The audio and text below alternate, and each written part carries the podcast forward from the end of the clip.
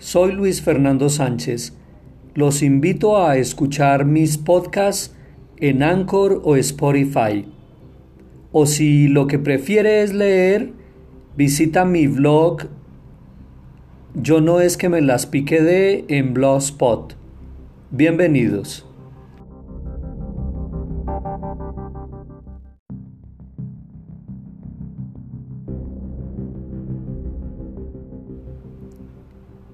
Mi personal experiencia con los libros ha sido muy singular, como sin duda lo ha sido la de cada uno.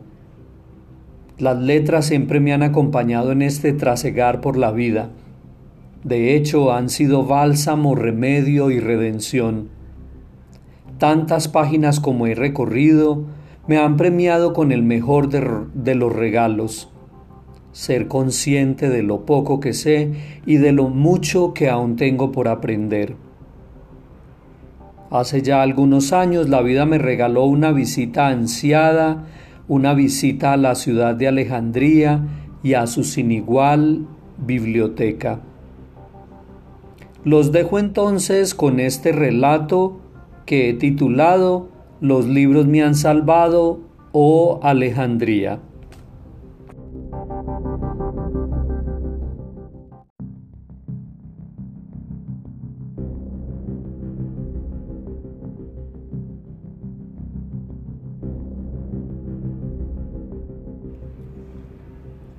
Los libros me han salvado, oh Alejandría. La emoción me carcomía el estómago, detenía mi respiración. Corría el mes de julio de 2006. Yo mismo no me lo creía. Había llegado al Cairo el día 6 como uno de los tantos navegantes que en la historia desembarcaba en el puerto de Alejandría un caluroso y pegajoso viaje, pero no en navío, sino en bus, con muchas alcabalas y revisión de documentos durante todo el camino. Juan Carlos Múnera, mi anfitrión y amigo que vivía entonces en el Cairo, ya había estado en Alejandría, por lo cual el viaje contaría con su experiencia, conocimiento de la lengua árabe y el práctico filtro de los que ya conocen y te recomiendan concentrarte en los destinos de visita obligada. La ciudad fundada por Alejandro Magno en el año 331 a.C. se imponía ahora ante mis ojos mientras me debatía entre la imagen del Alejandro esculpida por Hollywood en la persona de Colin Farrell y la esfinge desnarigada vista camino al hotel. La experiencia de, completa de mi viaje a Egipto se puede leer en mi blog con el título Escalofriante, alucinante Egipto. Alejandría me alaba con la ilusión que me hacía visitar la biblioteca. Sí, la mismísima madre de las bibliotecas, creada por el rey Ptolomeo III poco tiempo después de fundada la ciudad. La que había suscitado tal obsesión por los libros y el conocimiento, que en un tiempo los barcos al atracar en el puerto eran detenidos para que entregaran a un escribano los libros que llevaban a, a bordo con el fin de ser copiados. Después se regresaba una réplica a la tripulación. El original se quedaba en la biblioteca. Quería también conocer la patria de uno de mis poetas preferidos, Constantino Cavafis. La emoción se me convirtió en ansiedad y no lograba concentrarme, no podía dormir. El cansancio del viaje, sumado a la agobiante temperatura, ameritaban un buen descanso, pero yo no me lo permití o estaba como poseído por una legión de Nereidas. Mis pies anhelaban recorrer también sus calles, pisadas otrora por el poeta, o visitar el piso donde vivió, hoy convertido en museo. Sus versos se asomaron a la ventana de mi memoria y, y apaciguaron mi espíritu. La habitación era pobre y sórdida, escondida en los altos de la taberna equívoca. Desde la ventana podías ver la calleja estrecha y sucia. Desde abajo subían las voces de unos cuantos obreros que distraían su tiempo jugando a las cartas. Y allí sobre un lecho barato, miserable, el cuerpo tuve del amor los labios. Tomé una ducha larga e hice tiempo a que Juan Carlos recuperara en sueño las fuerzas para emprender la marcha. Desde que tengo claro los recuerdos, los libros han jugado un papel importante en mi vida. No he leído tantos como quisiera, de hecho, en mi biblioteca reposan volúmenes de vieja data aún por leer y otros que tal vez nunca leeré. Lo primero que aprendí a leer fue geometría. Es extraño, realizaba construcciones de cartón para regalar a mi madre. Y era muy extraño porque en secundaria casi que no logro pasar matemáticas. Los edificios que para un provinciano como yo eran de referencia abstracta o reproducidos a partir de las imágenes que veía en el destartalado televisor a blanco y negro de casa, alcanzaban hasta los 15 pisos.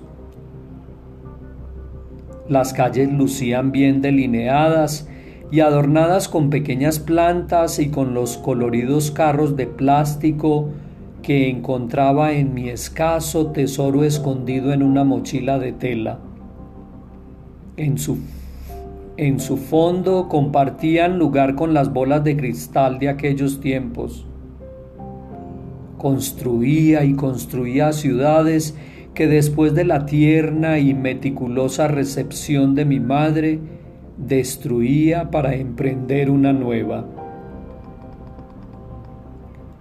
Valga la pena aclarar, mis ciudades no se parecían en nada a alguna de las veinte que se dice fundó Alejandro. Alejandreta, antigua Alejandría de Cilicia, y la de Persis, de Susiana, de Troade o Alejandría Troas en Turquía. La de Egipto, objeto de mi visita en esos momentos. La de Arcosia, actual Kandahar, la de Ariana, actual Herat, la de Oxiana, también conocida como Alejandría de Oxos, Sogdiana o Bactriana, la del Cáucaso o Parapamisos, después llamada Bagrán, ubicadas en Afganistán, las de Irán, Partia o Alejandrópolis, Carmania, actual Kermán y Protasia Endragiana. Las Gedrosia y Margiana, actual Merv, en Turmenistán. La de Lindo, la Bucéfala o Bucefalia, actual Jalepur y la de Nicea en Pakistán. Escate, llamada también de Escitia, extrema del fin del mundo, última o Alexandrechata, actual Kodhen en Tayikistán, y la de Ladmos en Caria. Por fortuna o olvido a ninguna de mis ciudades puse nombre. Más crecidito le permitía al deletreo dar a luz con dificultad fonemas y morfemas, ayudado por mi cartilla coquito ¿Alguien de mi generación no tuvo una en sus manos? Y por supuesto, alentado por la belleza y ternura de mi siempre recordada y celada maestra de primer grado, Beatriz Villarreal. El buen mozo del profesor Juan de J. Gutiérrez, vecino de mi casa, acaparaba toda su atención. Escrito en un pequeño papiro neuronal, o almacenado en algún enrollado pergamino en el estante de mi recuerdo, está el día de mi infancia en que cayó en mis manos el principito ilustrado, que ojeaba y ojeaba esperando ser devorado cuando aprendiera a leer de corrido. Más sosegado el espíritu después de aquellos versos, emprendimos Juan Carlos y yo nuestro camino hacia el lugar donde estuvo ubicado el gran faro de Alejandría. Me lo imaginé, lo disfruté, sí, pero mis anhelos estaban anclados en la biblioteca. Se me aceleraba el corazón cada vez que recordaba cómo los reyes egipcios, los Ptolomeos habían comprado, robado, expropiado, copiado e inventado libros.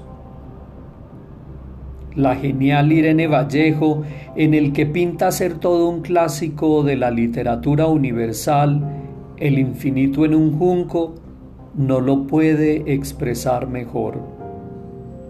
Era el secreto mejor guardado de la corte egipcia. El Señor de las dos tierras uno de los hombres más poderosos del momento daría la vida, la de otros, claro, siempre es así con los reyes, por conseguir todos los libros del mundo para su gran biblioteca de Alejandría. Perseguía el sueño de una biblioteca absoluta y perfecta. La gran biblioteca tendría que esperar un poco.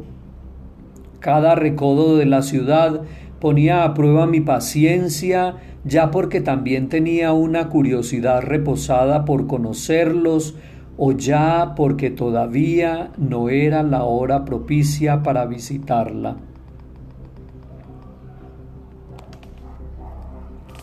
Además de los cuentos infantiles que se contaban en la escuela, y de las fábulas y otros cuentos de Rafael Pombo que me cautivaban en la televisión, y cuando solo un salto me distanciaba de la secundaria, un viejo y polvoriento libro en edición de bolsillo titulado La Odisea de Homero aterrizó en casa. Quizás de las lecturas obligadas de mis hermanos por allá en el grado quinto me dediqué a recorrerlo, intrigado en conocer por qué lloraba tanto el pobre Ulises, porque anhelaba volver a ver a una tal Penélope. Y aunque no lo comprendía, esas eran cosas de adultos, quería saber qué pasaría. Me, me deleitaba en las peripecias que acontecían a Ulises, ante el multicolor abanico de aventuras que encontraba en cada mar y en cada latitud, llevado por el destino que le marcaban los empecinados dioses griegos. A este punto vibra mi lengua cuando Ítaca se posa en su punta. Si vas a emprender el viaje hacia Ítaca, pide que tu camino sea largo, rico en experiencias, en conocimiento. A lestrigones y a cíclopes o al airado Poseidón, nunca temas. Toc, toc, salí corriendo a abrir la puerta. Alguien tocaba insistentemente su sonoro material. Era un vendedor de libros, un agente del círculo de lectores. Llamé con presteza a mi madre y a mi hermana, mis eternas cómplices. Las expresiones de pasión y asombro dibujadas en mi rostro ante cada página de la revista que sus manos pasaban y cada palabra que pronunciaba el vendedor más grande del mundo colombiano, calaron también en Aida Luz, mi hermana. Seducida por ese canto de sirenas, ella también cayó en esas redes. Al instante buscó su cartera, sacó el costo de la suscripción e hizo su primera orden. A decir verdad, estaba muy interesada en ilustrarse acerca de las rutas que debía recorrer el cuerpo para lograr el amor y la pasión. Me matará mi hermana por delatarla. Ordenó al vendedor cuando mi madre se entendió del asunto y se marchó a continuar sus quehaceres el primer fascículo del arte de la sexualidad y del amor. Cuando a escondidas lo tuve conmigo, me hubiera gustado ver más imágenes explícitas. Y así cada mes, uno o varios ejemplares llegaban hasta a nuestra creciente biblioteca. La enciclopedia escolar Lexis 22 que completamos en un año y la serie Cris, Nacida Inocente, Escapa Cris, El regreso de Cris, El corazón de Cris, Cris y su destino y los caminos de Cris de Paul May, que me enseñaron que las drogas matan y ayudaron a que los libros me ganaran para su mundo. Juan Carlos sugería que se debía escoger el momento y la hora adecuados para visitar la biblioteca, pues la alta afluencia de turistas podría hacer de la visita una experiencia no tan placentera. Esperé resignado. Le tocaba en turno la visita al fuerte de Kid Bay, que se construyó con material del faro destruido por un terremoto en 1303 y considerado una de las estructuras defensivas más importantes de Egipto y de, la, y de toda la costa mediterránea los Montazak Gardens, antigua residencia de verano del rey Farouk. En la, en la tarde nuestra caminata de camino al hotel la hicimos por la corniche y, culminó cruzando el Stanley Bridge, un puente de diseño arquitectónico medieval sobre la bahía Stanley. Mi día se cerraba con broche de oro de Ofir una hermosa vista con el océano de fondo y un ardiente atardecer frunció mi alma y no pude evitar más versos. Nada me retuvo, me liberé y fui hacia placeres que estaban tanto en la realidad como en mi ser, a través de la noche iluminada, y bebí un vino fuerte como solo los audaces beben el placer. De sexto a noveno grado, Neila Vidarte, mi maestra de español y literatura, a quien recuerdo además de su pasión por los libros, por su gusto por el oro y la bisutería, cada uno de los dedos de sus manos estaba enhebrado por sendos anillos de, brillantes y, y piedras hacía que volara en la clase de dos horas, tediosa para la mayoría de mis compañeros. Yo nunca pude contar cuántos eran sus anillos. Ella en cambio sí logró sembrar en mí un gusto por la narrativa. Cuánto disfrutaba cuando Neila nos enviaba como tarea a escribir un cuento, parafrasear una historia contada o leída por ella en clase, encuadernar nuestra, nuestra propia e ilustrada producción. Realmente era mi madre quien consía con tal devoción esas páginas y recibirla al poco tiempo corregida con color rojo, ora por los errores ortográficos, ora por los de puntuación, ora por los de semántica o ya con sus sugerencias. Presuroso, procedía a enmendar los errores y entregarla otra vez. Todavía vives en mí, querida Neila. Una vez visitados aquellos lugares y sintiendo las consecuencias de aquel clima mediterráneo, me dediqué a leer en el balcón del hotel una crónica de la reapertura de la biblioteca en el año 2002. Me detuve con vehemencia ante los hechos que describían las tres destrucciones que había sufrido y que resumo así. Una primera ocasionada por un incendio durante la guerra entre los pretendientes al trono de Egipto o una casi pelea de faldas en la que se involucra a Julio César con la imprevisible Cleopatra y los Ptolomeos. De ella se dice ascendió al trono cuando apenas tenía 17 años y hablaba 16 idiomas, además de haber estudiado geografía, historia, astronomía, diplomacia, matemáticas, alquimia, medicina y zoología, y haber escrito varios libros que no llegaron hasta nuestros días una segunda en el año 390 a causa del fundamentalismo cristiano. En el siglo IV, el cristianismo es proclamado como religión oficial del imperio. La biblioteca había compilado los saberes del paganismo clásico rechazados por algunos movimientos cristianos. El, emperador Teodosio promulga leyes contra el paganismo, las que aprovechan los cristianos más exaltados para atacar. Entre los exaltados se encontraba el patriarca Teófilo, quien ni corto ni perezoso dio la orden de arrasarla mediante una ley de saqueo antipagano. La tercera destrucción se da a causa del fundamentalismo islámico en el año 640. Alejandría fue capturada por un ejército musulmán comandado por Amr ibn Alas y fue justamente este general, según se cuenta, quien había destruido la biblioteca cumpliendo una orden del califa Omar quien afirmó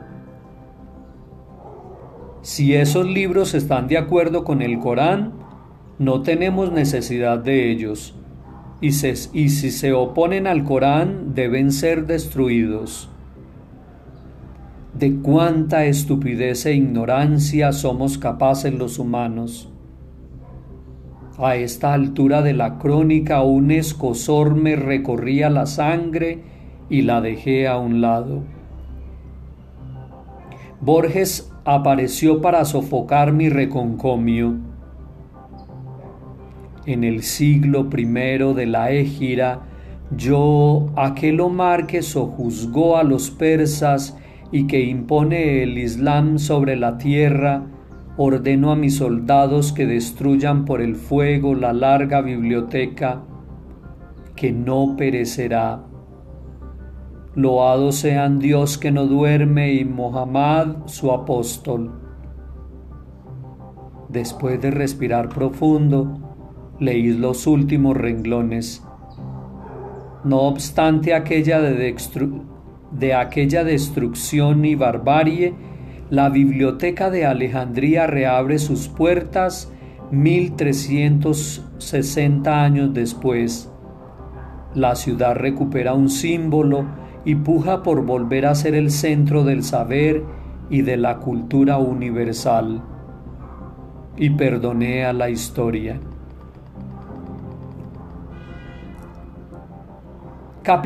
capitaneados por Neila Vidarte, navegamos a mar abierto, cruzamos campo traviesa por el lazarillo de Tormes, que me habló de un pequeño que tenía fama de ratero en el pueblo el cantar del mío Cid y su lucha por recobrar el honor, el ingenioso hidalgo Don Quijote de la Mancha que me despertó tantas sonrisas, María de Jorge Isaacs, el retrato de, de Dorian Gray que me ilusionó con falsas esperanzas de eterna juventud, las aventuras de Tom Sawyer que tenía su, su representación en casa en la figura de mi díscolo hermano John Javier. Cien años de soledad, crónica de una muerte anunciada y el coronel no tiene quien le escriba de nuestro Premio Nobel de Literatura, que me mostraron que el tiempo y el recuerdo quedan estampados en las puertas, ventanas y en la piel. Pedro Páramo de Juan Rulfo que me valiera un frustrante cero como nota en el informe de lectura, pues no logré entenderlo. La vida es sueño, me multiplicó hacia el futuro. Platero y yo, el viejo y el mar, la divina comedia, la apasionante Ilíada y tantas otras obras de la literatura universal que me mostraron mundos paralelos, diversos, unos divertidos y otros no tanto. En fin, que me hablaron de los sin límites del ingenio humano. Y al tercer día, Juan Carlos me dijo que era hora. Entre más temprano mejor. Nos dirigimos hasta la gran biblioteca. Yo no voy a entrar, ya la he recorrido varias veces, pero te espero en dos horas para que me cuentes cómo te fue. Y me despidió a la entrada. Esfinges monumentales sacadas del fondo del mar entronizaban el imponente y moderno edificio. Me quedé lelo, un espacio abierto y una breve lucha interior por resignarme a no encontrar ni las columnas dóricas ni jónicas, ni las vigilantes estatuas de los dioses griegos de la antigua biblioteca, sustituidas ahora por sobrias columnas de hierro y estructuras de madera. En fin, leí la primera placa que encontré para informarme. Bajé las escaleras mientras pensaba en los 36.770 metros cuadrados que tenía por delante. Me dejé llevar por sus once niveles, recorrí la sala hipóstila de estilo egipcio situada en el centro del edificio. Allí tomé, asiento, necesitaba respirar, ordenar mis pasos, mis pasos hacia el deleite. Dirigí mi mirada al cielo. La cubierta circular, homenaje al dios Ra, se me impuso como en antaño lo hiciera el faro ante la vista de los navegantes. Acababa de leer que estaba hecha a prueba de fuego y recubierta por paneles que permiten el ingreso de la luz solar indirectamente para proteger los libros, sobre todo los ejemplares y manuscritos antiguos. En, sus estantes pude observar uno que otro de los 50.000 mapas, 10.000 manuscritos, 50.000 libros únicos y ejemplares modernos, y alguno de sus setecientos mil pergaminos que no me atreví a tocar. Y otra vez Borges me, me asaltó con más versos.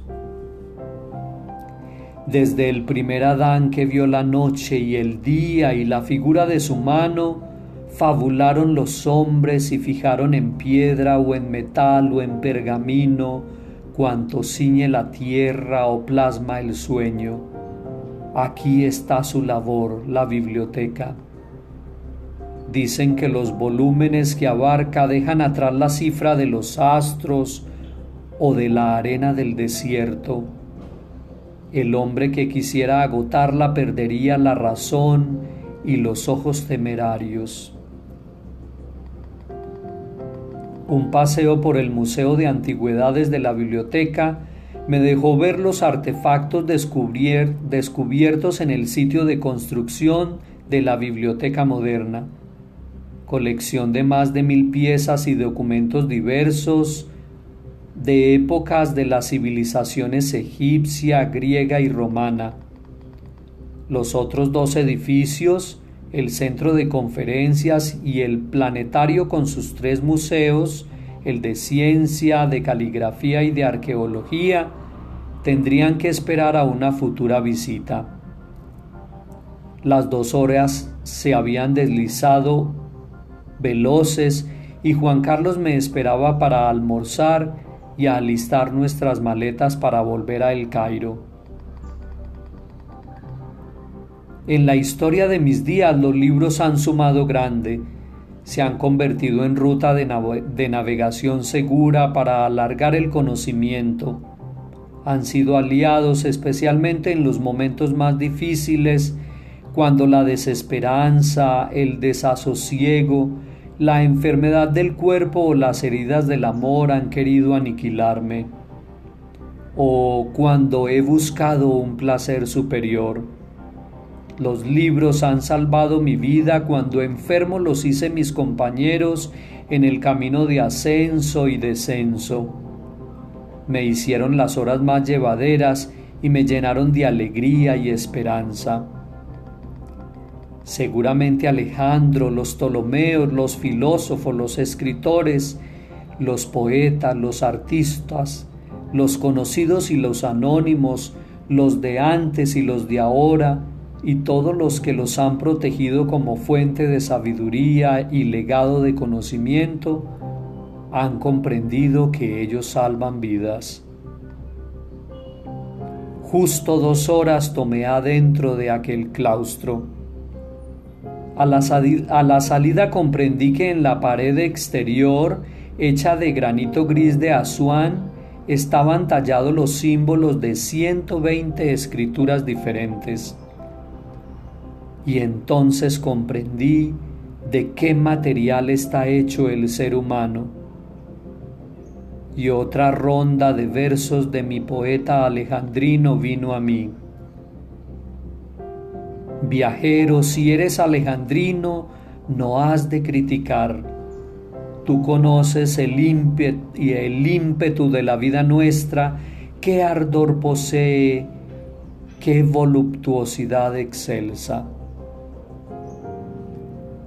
Con una levedad en el espíritu, me despedí agradecido de Alejandría, con la esperanza de regresar un día cuando los empecinados dioses dejen de mover los hilos de mi destino, o cuando yo decida combatirlos con la espada de la libertad.